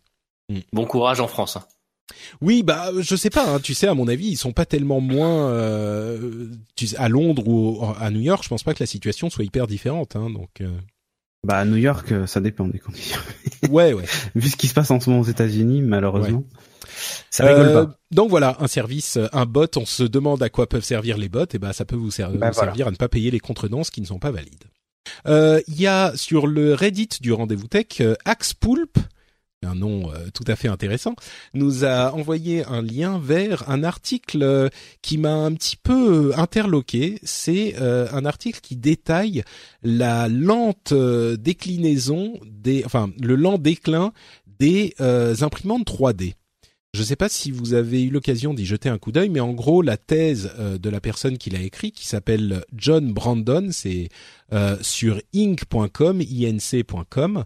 Euh, c'est en gros, il dit, il y a une sorte de bulle d'enthousiasme des, des enthousiastes sur la, la euh, 3D, l'impression 3D, et en réalité, d'une part, ça n'a pas vraiment d'utilité, et ensuite, ça coûte trop cher. Ça coûte tout simplement mathématiquement, le matériau coûte trop cher et le, le, le- les machines coûtent trop cher. Donc, ça ne peut pas vraiment marcher et ça ne marchera pas, en tout cas dans les conditions actuelles. C'est pas qu'on est en train d'arriver vers une démocratisation du truc et que c'est un peu lent. Lui, il dit à moins qu'il y ait un truc euh, majeur qui change, euh, ça ne peut pas marcher.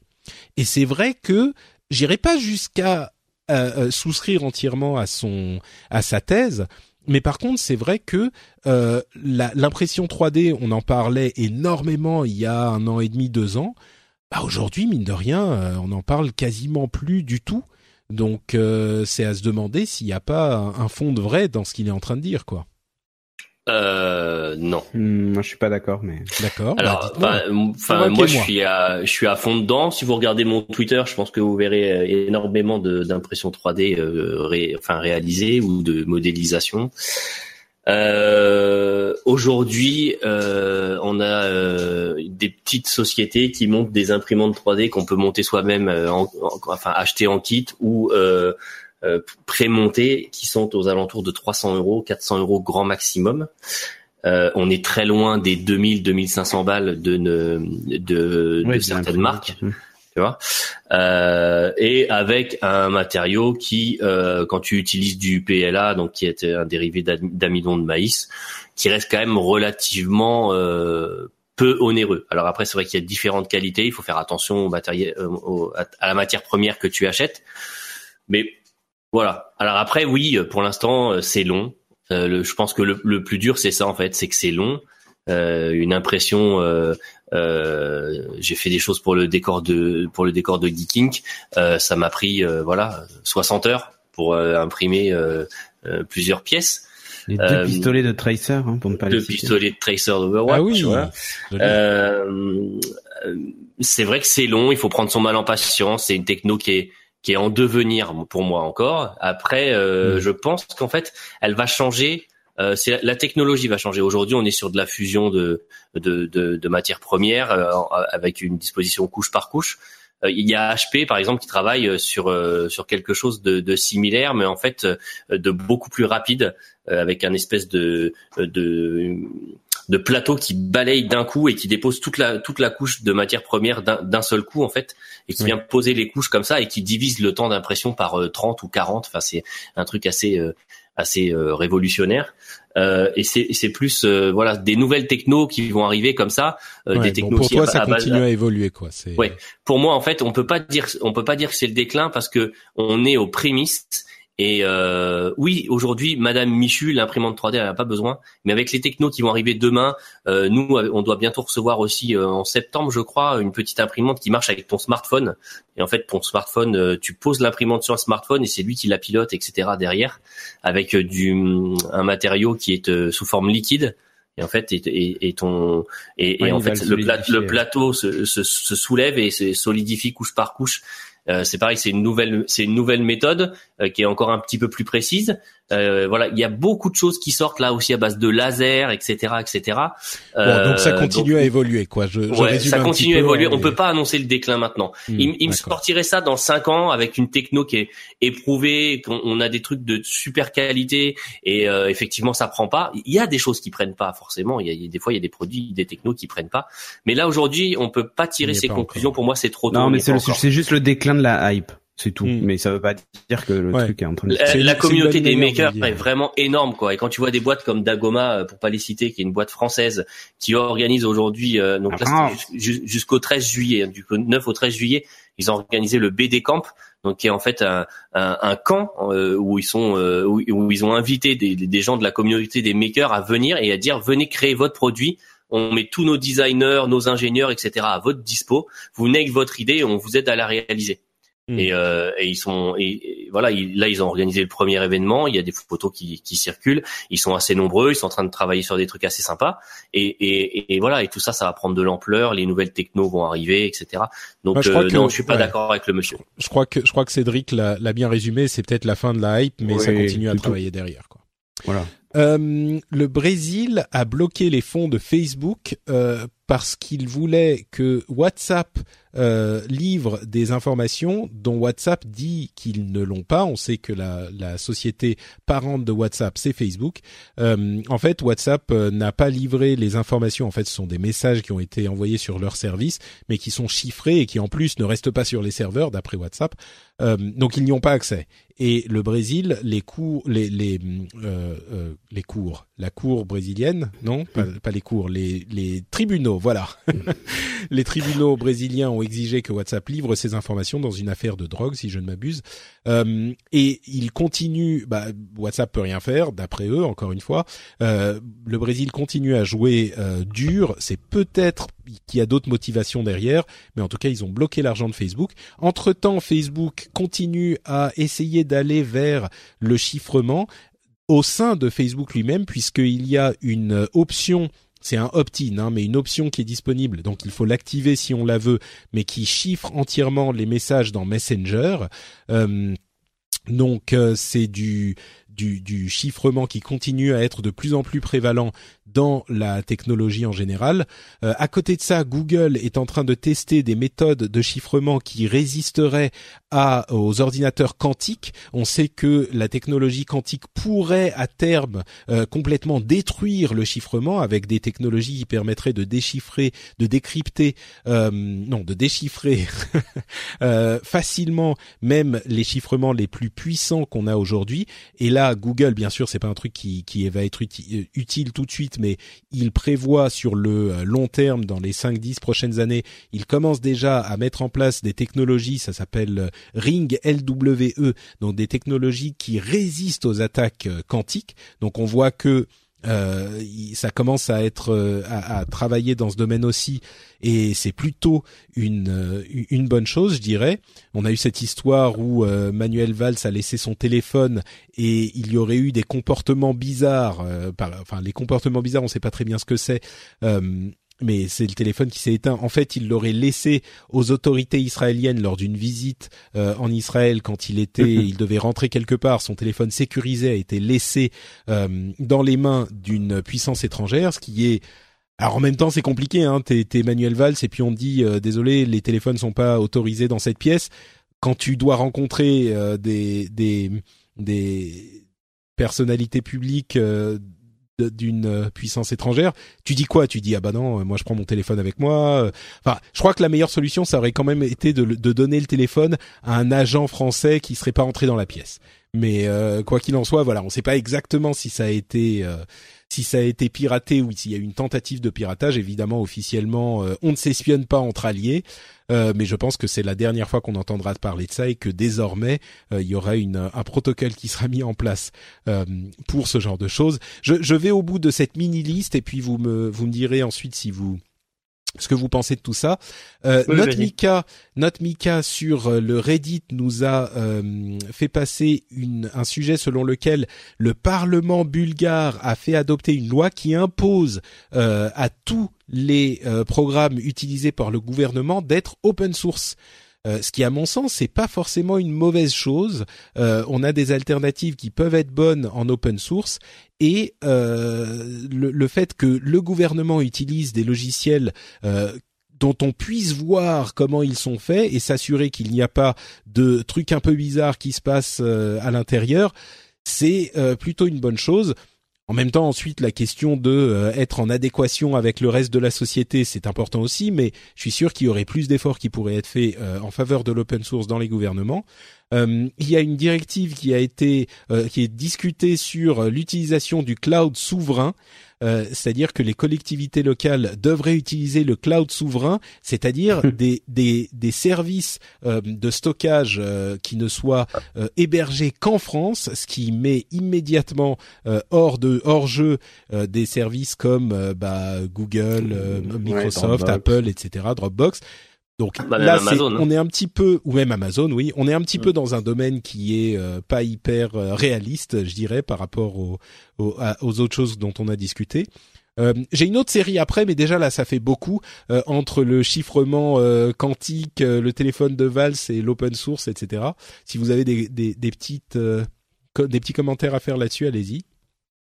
Bah, sur le chiffrement, chiffrement quantique, bon, ok.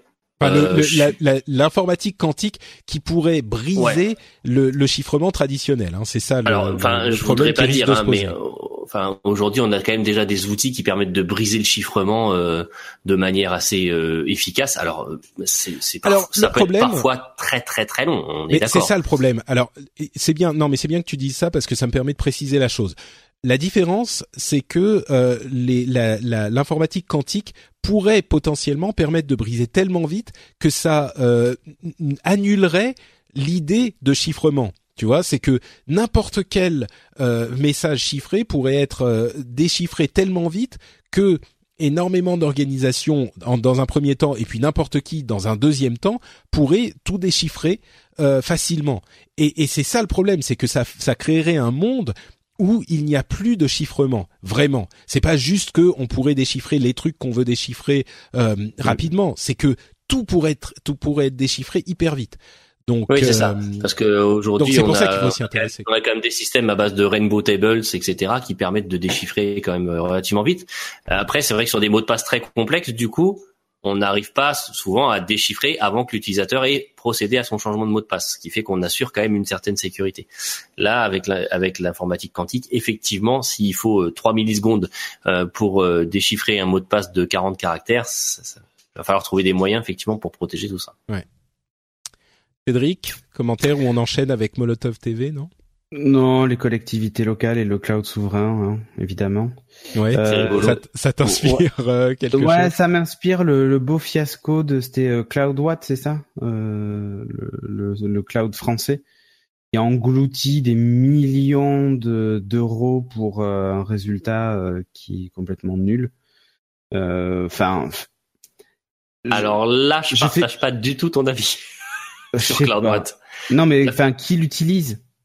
Mais CloudWatt, il y a, il y a de plus en plus de gens qui l'utilisent. Enfin, ça a été Eh, racheté Expliquez par. ce que euh, c'est. Expliquez ce que c'est quand même. c'est un, un, un système de, de, de, de cloud euh, un peu comme un peu comme le fait euh, euh, OVH ou Azure, etc. Mais à la base, c'était juste de l'hébergement cloud, cloud. Maintenant, en fait, on est capable de créer des machines virtuelles dans CloudWatt euh, et, et avec un, un système qui est relativement euh, efficace, des API, euh, de- des API qui permettent de créer des VM à la volée, etc., etc. Donc ils ont ils ont quand même beaucoup progressé. Les débuts ont été euh, ont été euh, très houleux et Ouais, on mais pas en trop où fait, ils voulaient ils- aller. bi- bizarrement, ils ont progressé en un an quand en gros commençait à poindre le le le le, le, le- le bout d'un scandale sur le fait qu'ils ont reçu énormément d'argent de nos impôts. Hein, euh, enfin, le gouvernement hein, a, donné des aides en veux-tu en voilà, euh, et que finalement il se passait pas grand-chose, tu vois. Il y a eu des changements à la tête de, de CloudWatt pour justement euh, dire oula euh, ça sent mauvais. Faisons, essayons de rattraper la chose. Donc ils ont une petite rallonge en plus parce qu'évidemment les choses ne se font pas sans argent. Et pour un résultat, enfin je veux dire, les mecs ils sont juste en retard quoi. Bon, mais alors, alors, je vais là encore faire euh, un petit peu me faire l'avocat du diable, mais ok, c'est pas parfait, mais est-ce qu'il faut pas aussi qu'on ait euh, quelque part des trucs comme, euh, bon, je pense à OVH qui est une société entièrement privée, mais tu vois des, des sociétés, mais, mais même OVH euh, n'a pas de de cloud euh, vraiment, enfin c'est compliqué pour eux de faire un truc souverain quoi. Ils vont pas euh, mettre leur Non. serveur uniquement en France, mais mais l'idée d'avoir des serveurs qui soient hébergés localement, que ce soit en France ou ailleurs, l'idée qu'on ait des acteurs dans ce domaine qui soient euh, nationaux, est-ce que c'est pas peut-être, je dis pas qu'il faut que ça et qu'il faut absolument qu'on en ait, mais est-ce que c'est pas une bonne idée de travailler là-dessus parce que pour avoir une alternative, quoi, pour avoir Ah la non mais ça, possibilité ça, ça de... je dis pas, Hmm. je dis pas, mais c'est juste la façon de faire. C'est-à-dire que c'est, c'est- Ouais. Ça part toujours d'une décision politique de gens qui comprennent pas toujours forcément comment ça marche, et on en a, on, franchement, ça a failli être une, une catastrophe. Donc, euh, et c'est les mêmes qui après vont t'expliquer qu'il faut refaire le clavier pour un clavier français, qu'il faut un France OS, qu'il faut. Non, mais tu mélanges un peu tout là, Cédric. Euh, C'est, moi, c'est juste la façon de faire à la française, quoi. Qui, parfois, je me dis, il y a des, en fait, la la décision politique prévaut sur la sur le la façon de faire les choses inté- intelligemment, en fait. Et euh, voilà, c'est juste que bon après, je comprends que les collectivités, le gouvernement et tout ça se protègent de l'espionnage industriel, de l'espionnage tout court d'ailleurs, euh, en utilisant un cloud souverain. J'ai pas de problème avec ça. Mais c'est plus la façon. Enfin, sauf que c'est pas vraiment faisable malheureusement. Voilà, mais c'est plus le euh, chemin pour arriver à ça en fait, Mm. qui qui aujourd'hui moi me, me pose problème. Après, j'ai rien contre le principe, mais voilà. Le, le problème, c'est qu'il n'y a pas vraiment de, de solution simple pour arriver à un truc comme ça. On se rend Ah non, compte non, que ça serait pas mal d'avoir une euh, une, une solution euh, nationale, euh, souveraine, euh, locale, physiquement, quoi. Mais mais comment y arriver? C'est pas facile, quoi. Alors il y a des Mhm. il y a quelques sociétés qui arrivent à faire des trucs intéressants comme OVH, euh, qui est une société française, mais même eux, ils vont pas mettre tous leurs serveurs en France. Ça n'aurait pas de sens pour le, le développement du truc. D'ailleurs, même Mais- des mais- sociétés même comme Gandhi, euh, hein. T'as, Gandhi Ouais. aussi, hein. Gandhi, euh, c'est pareil, hein. Il y a un moment où ils, ils ont, ils ont grandi, ils ont ouvert un, ils ont ouvert un data center aux US. Enfin, et même d'ailleurs euh, même une société mais mais au moins si tu vois la société est, est française entre guillemets c'est ce qu'on peut se dire. Mais en même temps même des sociétés américaines enfin toutes les sociétés américaines se battent justement pour que le l'autorité américaine n'ait pas de pouvoir sur leurs euh, infrastructures qui sont à l'étranger. Donc ils ont les mêmes problèmes. Et le fait que ça soit une une, euh, une société euh, entre guillemets souveraine américaine euh, ça veut pas dire que le gouvernement américain peut faire ce qu'il veut avec la société en question et c'est normal. Nous, on voudrait pas que mes données qui sont quelque part, alors c'est un petit peu plus entre guillemets risqué si c'est une société américaine, mais en même temps, si c'est euh, une succursale euh, française avec des serveurs en France ou en Irlande ou Dieu sait où, bah j'ai pas envie que euh, juste sur un, avec un mandat, le gouvernement américain puisse euh, obtenir mes données à moi qui n'aient rien à voir avec le gouvernement américain, tu vois. Donc ce que ce que je veux dire c'est que je crois que le problème, c'est pas tant la manière dont on s'y prend, encore que je suis sur le fond euh, quand même. J'ai l'impression que souvent on, on prend, on a une approche euh, plutôt top-down, euh, qui est euh, le gouvernement, qui soit de droite ou de gauche d'ailleurs, ça n'a aucune importance à ce niveau-là, c'est plus une question française, va dire il faudrait qu'on fasse ça, Et Mm. du coup, on essaye d'y aller, mais souvent les résultats sont pas euh, concluants, quoi. Donc, Alors euh, c'est c'est où, où le chemin pour arriver à un résultat concluant est pas. ouais. Et- Bah, peut-être que c'est encore une question de génération, quoi, et que le jour où il y aura plein de gens qui ont écouté le rendez-vous tech, qui comprennent Oui, oui, au moins pas tout, mais qui comprennent les enjeux, les tenants et les aboutissants, et ben le jour où tous ces gens-là seront euh, à des, des positions de responsabilité et de pouvoir, et ben les choses iront mieux. Et je reviens à ma question de podcast d'utilité publique dont on parlait tout à l'heure. Ouais, exactement. Euh, Mais je Molo- suis pas contre un cloud souverain, tu vois, c'est pas. Ouais, ouais, ouais. Hmm. Euh, Molotov.tv, euh, c'est live depuis ce matin. Je sais pas si vous avez eu l'occasion. Ah, ça, c'est de- franco-français, de le regarder. Ça, c'est Ah, bah, franco-français. Ouais. complètement. Ouais. Alors moi j'ai participé à la bêta. Ouais, alors qu'est-ce que t'en penses? Euh, et depuis ce matin, je l'ai installé sur- du coup sur mon Apple TV et mon iPad, puisqu'on peut. Et bon, je l'ai sur mon Mac, mais on peut pas l'installer ailleurs pour le moment. Euh, bah, Apple s'est signé une belle exclusivité d'ailleurs, hein, puisque euh, normalement c'est dispo aussi sur Android, sur les télé Samsung, les télé LG et tout ça. Euh, mais en fait, pas tout de suite. C'est-à-dire qu'il y a une exclusivité. Alors le- la durée n'est pas précisée, Euh, mais je pense que ça va être un, un bon petit mois, je pense, ou au moins jusqu'en septembre. Euh, une petite exclusivité euh, qu'Apple s'est payée. Ils ont même fait une page dédiée à Molotov TV sur le site d'Apple, et ça c'est plutôt rare. Mhm. Euh, pour le souligner. Euh, mais, mais alors, c'est quoi exactement ce truc alors, c'est quoi le principe? C'est pas la révolution. ouais. D'ailleurs, je déteste le nom Molotov TV. Bon, je pense qu'il y avait une vanne avec la TNT, tu vois. Bon, voilà. Mais l'idée, c'est d'avoir. Alors, il y a une offre payante, une offre gratuite. Je vais parler d'abord de l'offre gratuite. L'idée, c'est d'avoir sa télé en live, peu importe le device. Donc, ça veut dire que par exemple, quelqu'un qui n'a pas, euh, qui a une box qui fait que Internet à la maison, mais a un Apple TV, a la possibilité d'avoir la télé directement sur l'Apple TV, par exemple. C'est euh, Euh, c'est toutes les chaînes de la TNT ou? toutes les chaînes de la Ouais. TNT sur l'offre gratuite, plus No Life et euh, je sais plus quelle autre chaîne. Il y a quelques chaînes en plus en fait par rapport à la TNT.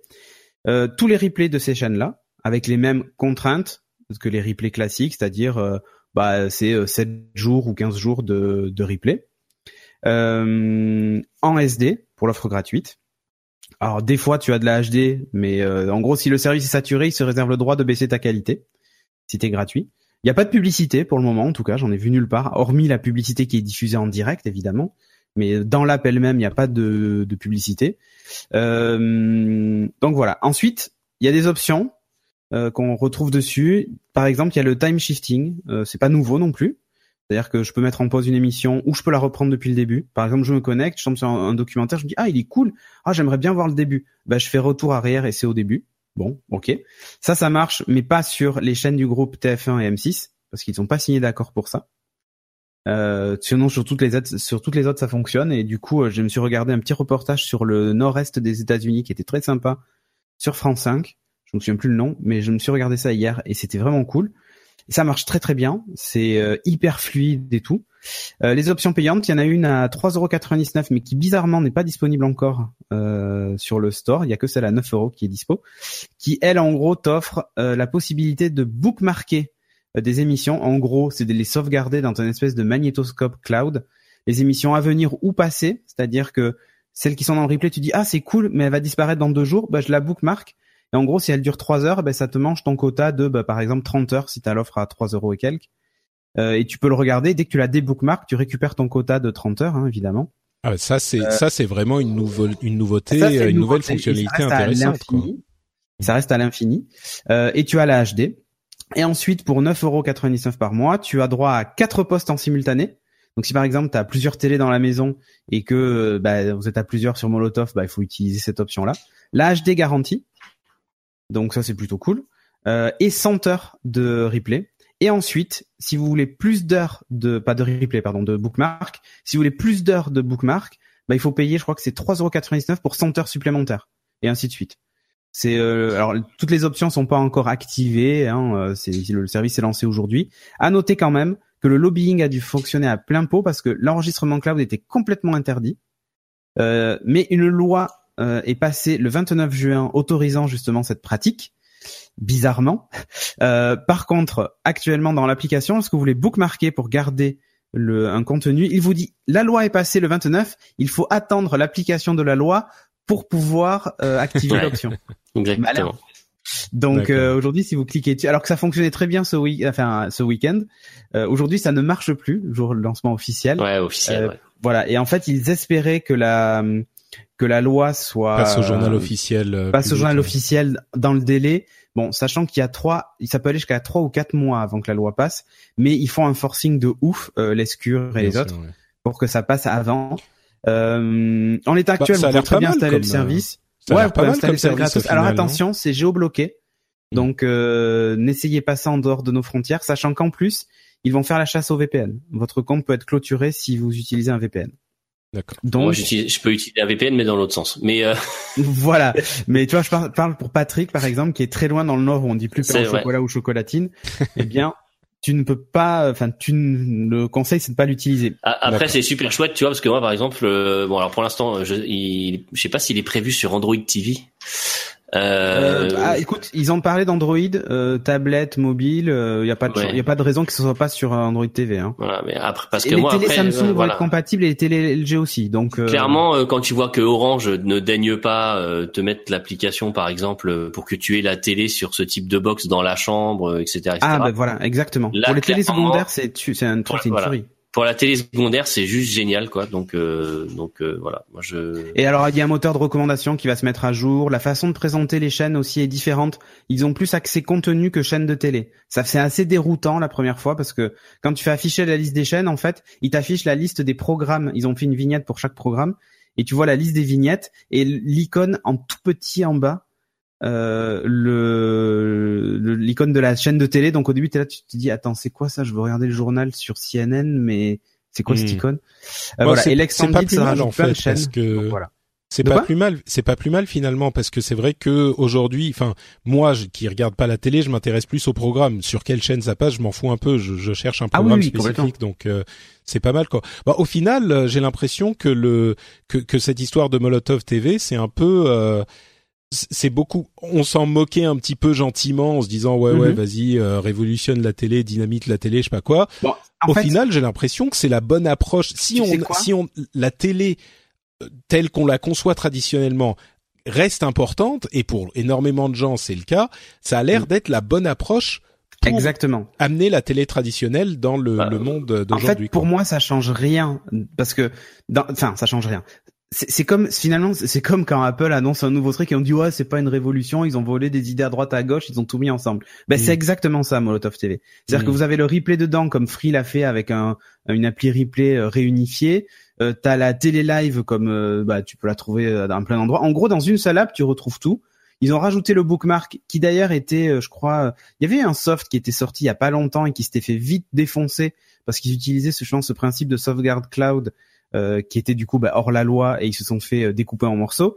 Euh, mais en gros, euh, bah, ils ont regroupé ce qui, enfin c'est l'état de l'art de ce que fait le, de, de la façon de consommer la télévision aujourd'hui. On peut pas faire Ouais. mieux que ça. Je la trouve Euh, pas sur iPhone, par contre. Euh, normal, elle est pas encore dispo.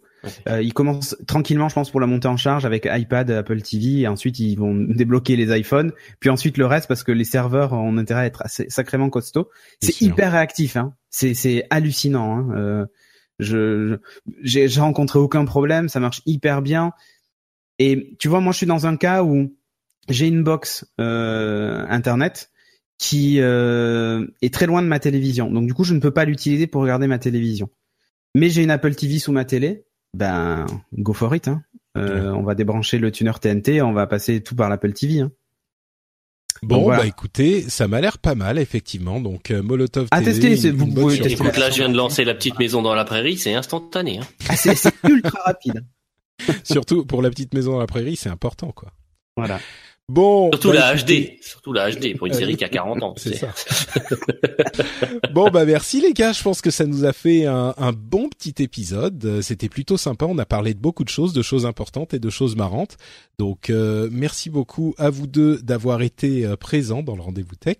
Euh, Merci à toi pour que- l'invitation. C'est mais, ça. de, mais de rien. Est-ce que vous voulez dire justement aux auditeurs où ils peuvent vous retrouver s'ils en veulent plus, toujours plus? Ah bah ils peuvent nous retrouver sur Geeking, euh, Geeking Beats donc pour Stéphane et moi et puis voilà Geeking euh, tout court. Euh, sur Twitter moi c'est @cédric Bonnet et toi c'est LB Stéphane. C'est ça? Oui, c'est ça. C'est Atel Stéphane. Je suis désolé, j'ai mon fils qui est en train de me faire un bisou Ah. pendant ce temps-là. Voilà. Donc, euh, Et, et- et tu as un autre podcast, toi, mais plus sportif, plus musclé. Ouais, j'en avais déjà parlé une fois et d'ailleurs, euh, bah, je tenais à te remercier Patrick parce que ça m'avait ramené aussi pas mal d'auditeurs euh, cette fois-là, euh, des gens Oh, qui avaient avec découvert plaisir. et qui me disaient ah mais je suis fan de rugby, il faut que il faut que je j'aille dans le rendez-vous tech pour découvrir qu'il y a un podcast sur le rugby. Voilà, donc j'ai un autre podcast qui s'appelle Chick Chack. Euh, donc euh, que vous retrouvez sur euh, MixLR en live tous les mm, mercredis ou jeudis soirs, ça dépend des fois. Euh, et puis on a une page Facebook, un compte Twitter euh, @chick underscore, donc c'est tiré du bas euh, Tchak. Euh, voilà, donc euh, si n'hésitez pas à venir. euh, on est en, on est en pause hein, en ce moment parce qu'il n'y a pas de, beaucoup d'actualité rugby et puis le, le championnat va reprendre qu'au mois d'août. Euh, mais euh, mais n'hésitez pas à écouter les épisodes déjà. euh, Et puis à vous abonner pour être pour euh, être présent quand ça reprend. exactement sur SoundCloud, il y a tous les replays. Non, mais enfin ces podcasts, tu es sur euh, iTunes et tout, Ah, non? iTunes aussi, ouais, ouais. iTunes et SoundCloud. Très bien. On attend avec impatience les podcasts Android en France. Ouais, bien sûr. Petit message personnel à, à nos amis de chez Google. J'espère que ça va arriver bientôt. Ah bah tu sais, il y Euh, a les premiers articles qui disent euh, Molotov, la plateforme qui veut ubériser la télévision. Allez, c'est parti. Allez, c'est parti. Bon, euh, en attendant, euh, pour euh, en savoir plus sur moi-même, c'est Note Patrick sur Twitter et sur Facebook. Vous pouvez aller me suivre sur Facebook, hein, n'oubliez pas. Euh, et puis vous pouvez retrouver cette émission sur FrenchSpin.fr. Vous retrouverez aussi le rendez-vous jeu et euh, d'autres émissions sympathiques qui vous plairont, je pense. Euh, vous pouvez également commenter cet épisode toujours sur FrenchSpin.fr. Vous allez dans l'article de l'émission et vous laissez des petits commentaires pour nous dire euh, ce que vous avez pensé de ce qu'on a dit, quand c'était bête, quand c'était moins bête, quand c'était marrant ou moins marrant. Euh, et quoi qu'il arrive, euh, on se retrouve dans 15 jours pour un nouvel épisode. D'ici là, on vous fait deux grosses bises et on vous dit à très bientôt. Ciao à tous